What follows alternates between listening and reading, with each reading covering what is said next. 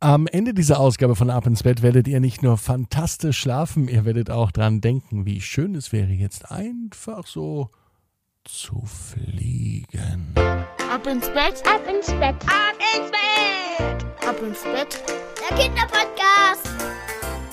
Hier ist euer Lieblingspodcast. Hier ist Ab ins Bett mit der 412. Gute Nacht Geschichte am Dienstagabend. Ich freue mich, dass ihr mit dabei seid. Ich bin Marco und heute heißt es aufsteigen in die Lüfte und abheben zum Fliegen. Habt ihr Lust dazu? Dann lade ich euch recht herzlich ein. Aber vorher beginnen wir mit dem Recken und dem Strecken. Hier kommen die Arme und die Beine. Die Hände und die Füße und die streckt ihr so weit weg vom Körper, wie es nur geht. Macht euch ganz, ganz lang. Spannt jeden Muskel im Körper an und wenn ihr das gemacht habt, haltet es noch ein klein wenig und dann lasst euch ins Bett hinein plumpsen und sucht euch eine ganz bequeme Position. Hier ist für euch die 412. Gute Nacht Geschichte für Dienstagabend, den 12. Oktober 2021. Carlo und die... Fl Was ist denn das jetzt hier? Ja, hallo, wer ist da? Wer stört denn gerade? Hier soll nämlich jetzt die gute Nachtgeschichte kommen.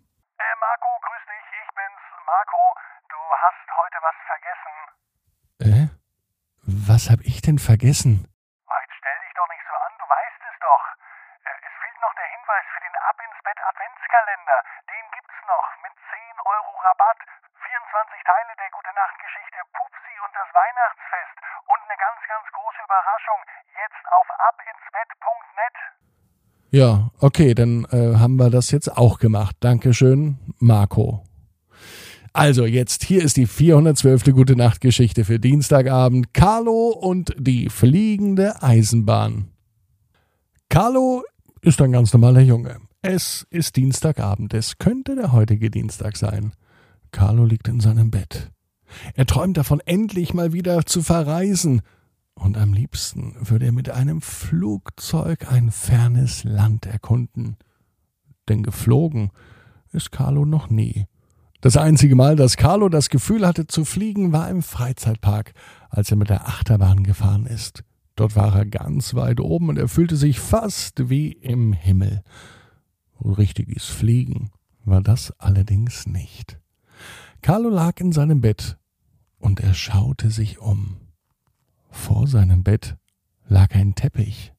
Da fiel ihm eine Geschichte ein, die Mama ihm früher mal erzählte. Die Geschichte vom fliegenden Teppich. Ob das wohl funktioniert? Carlo stand auf. Er hatte schon längst seinen Schlafanzug an, sollte eigentlich schon längst schlafen. Er setzte sich auf seinen Teppich und sagte Simsalabim, Teppich fliegt davon. Nichts passierte. Rein gar nichts. Wahrscheinlich liegt es daran, dachte Carlo, dass der Schreibtisch auf dem Teppich steht. So kann er es doch gar nicht abheben, wenn der voll steht. Der Schreibtisch, der Stuhl, das Spielzeug. Carlo räumte zunächst das Spielzeug, dann den Stuhl zur Seite und zuletzt mühte er sich ab, seinen Schreibtisch noch vom Teppich zu ziehen. Dabei musste er besonders leise und vorsichtig sein. Er wollte ja nicht, dass Mama und Papa jetzt nochmal ins Kinderzimmer kommen. Er hat es geschafft. Der Schreibtisch war weg, der Stuhl war weg und das Spielzeug war weg. Nun lag nur noch sein Teppich in seinem Zimmer. Carlo setzte sich wieder auf den Teppich. Simsalabim, flieg, du lieber Teppich, sagte er erneut. Doch nichts passierte. Es sollte mit dem Fliegen heute wohl nicht sein. Carlo legte sich wieder in seinem Bett. Noch einmal streiften seine Blicke durch das Zimmer. Nun sah er seine Eisenbahn. Wenn ich schon nicht mit dem Teppich wegfliegen kann, dann könnte ich doch zumindest mit meiner Eisenbahn in den Urlaub fahren. Das stimmt. Carlo könnte wirklich mit der Bahn in den Urlaub fahren. Aber mit seiner Spielzeugeisenbahn, sie war doch in seinem Zimmer auf einer Platte, und damit konnte er eigentlich gar nicht sein Zimmer verlassen. Aber in der Nacht und im Traum ist alles möglich. Als Carlo die Augen schloss, da schlief er nicht nur ein, er war auch der Lokführer seiner Eisenbahn. Und die fuhr keineswegs auf Schienen, die Eisenbahn flog durch die Lüfte. Herrlicher blauer Himmel. Und am Himmel war nichts weiter zu sehen, außer Carlo mit der Eisenbahn. Von oben konnte er erkennen, wie unten auf der Erde die Menschen standen, und die Kinder winkten hinauf. Carlo ließ es sich nicht nehmen, er winkte zurück und flog nochmal eine extra Schleife. Jetzt hieß es aber aufpassen für Carlo, denn ein Hubschrauber kam ihm entgegen. Er konnte ihn gerade noch erkennen und ausweichen.